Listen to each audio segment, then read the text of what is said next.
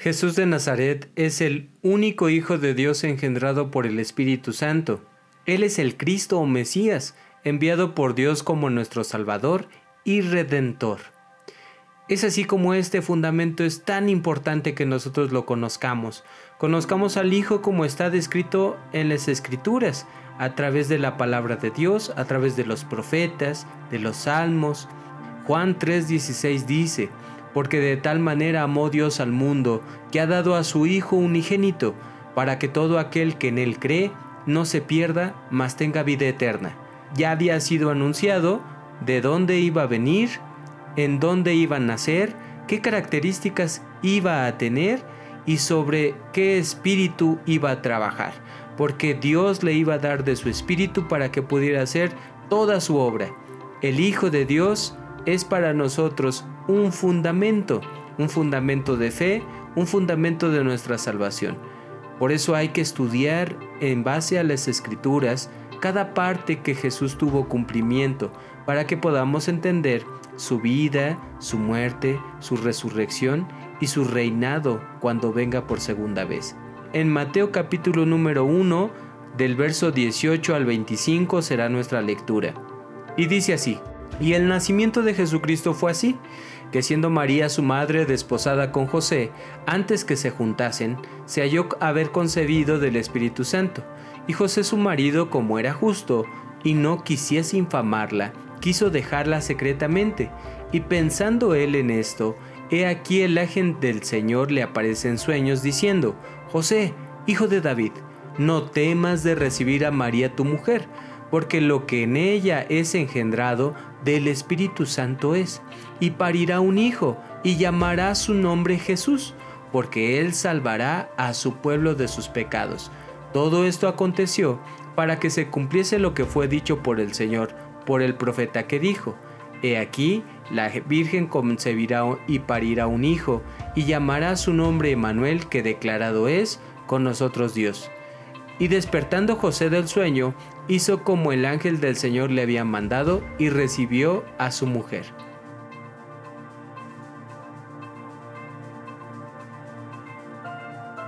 Estas características que el Evangelio de Mateo nos menciona son características únicas porque iban a ocurrir en un momento específico y con personas que no iban a ser elegidas al azar. José y María venían desde las doce tribus de Israel y a través de una de esas tribus que es la tribu de Judá, nuestro Dios iba a cumplir su palabra y su promesa que le había hecho antiguamente al pueblo de Israel, que de esa tribu iba a traer a su hijo, que iba a ser el redentor de su pueblo, el redentor del pueblo de Israel. Hay una raíz y tenemos que conocer esa raíz para que entendamos su contexto de la vida de Jesús. Mateo 16, 15 al 17 dice, Él les dice, ¿y vosotros quién decís que soy? Respondiendo Simón Pedro dijo, Tú eres el Cristo, el Hijo del Dios viviente.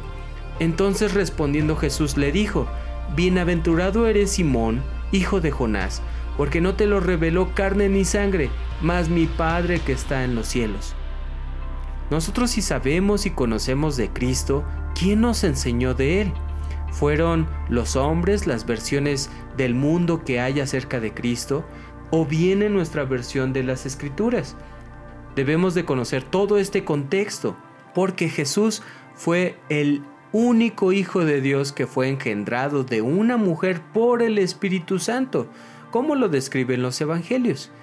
Tito capítulo 2 versículo 13 y 14 dice, esperando aquella esperanza bienaventurada y la manifestación gloriosa del gran Dios y Salvador nuestro Jesucristo, que se dio a sí mismo por nosotros para redimirnos de toda iniquidad y limpiar para sí un pueblo propio, celoso de buenas obras.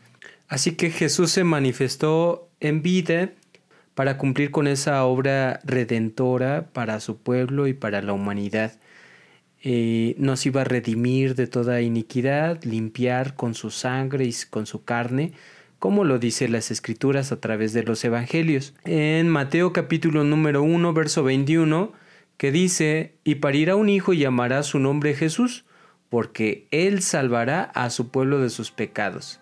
Jesús Eso significa Salvador. Estaba profetizado que iba a salvar a su pueblo Israel. Él vino a los suyos.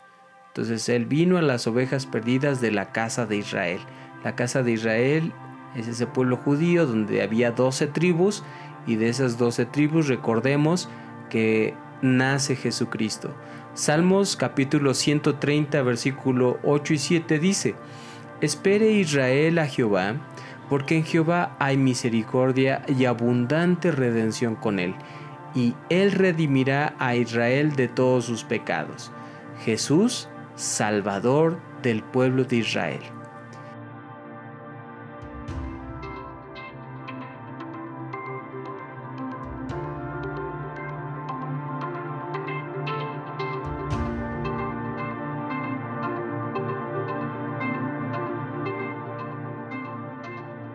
Y ahora, si nosotros nos referimos a Cristo, este nombre que significa ungido, esto también lo iba a cumplir cuando fue bautizado por medio de Juan el Bautista, y que nos narra el Evangelio de Mateo, el Evangelio de Lucas, cómo fue ese momento que él acudió a este hombre Juan que iba a preparar el camino para que cuando él viniera, ahora iba a ser en él el bautizo que no solamente sería en agua, sino también en espíritu y en fuego.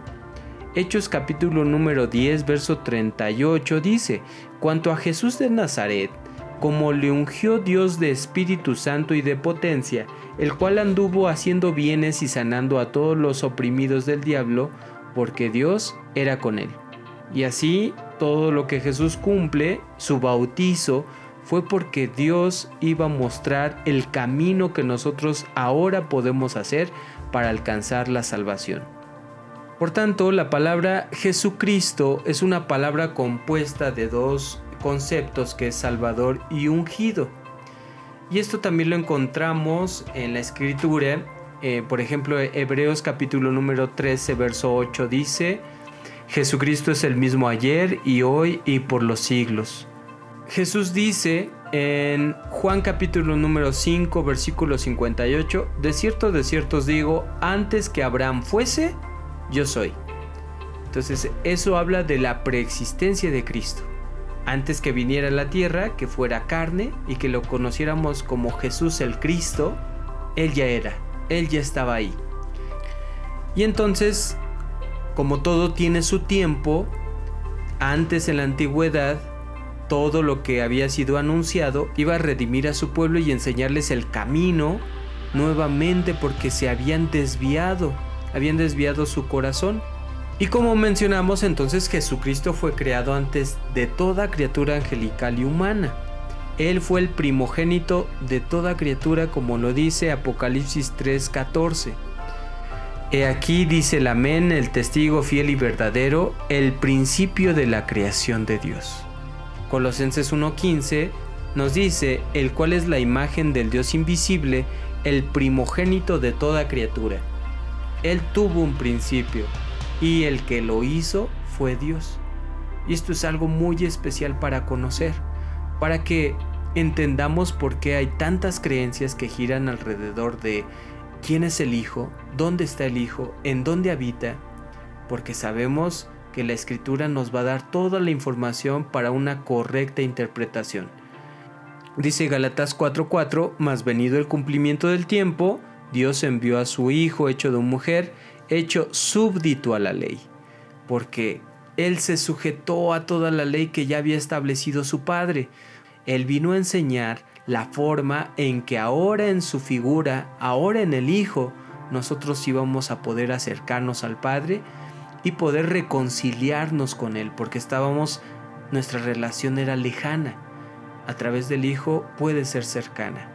Y con esa obediencia, Filipenses 2, 6 y 7 dice, el cual siendo en forma de Dios no tuvo por usurpación ser igual a Dios, sin embargo se anonadó a sí mismo tomando forma de siervo, hecho semejante a los hombres.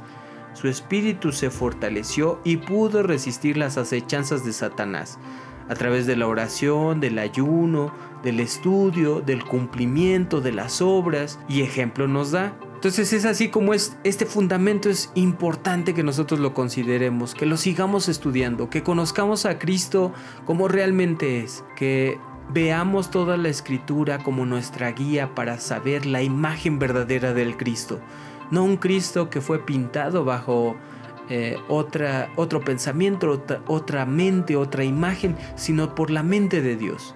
No podemos concebir a un Cristo diferente, porque ahí está hasta características físicas nos da. Entonces todos estos pasajes bíblicos no son los únicos, hay mucha información, pero para que nosotros podamos ir escudriñando poco a poco y entender la palabra de nuestro Dios. Lo más importante es que le pidamos a Él de su sabiduría, de su instrucción, que podamos escudriñar su palabra, que busquemos más información de Él. Pero el principal autor es nuestro Dios. Él es el que ha inspirado la escritura para darnos a conocer al Hijo, con todos sus propósitos y nuestro fin, para que alcancemos las mismas promesas que Él tuvo, la eternidad, el poder ser transformados para gozar de esa eternidad. Dios nos siga bendiciendo y nos escuchamos hasta la próxima.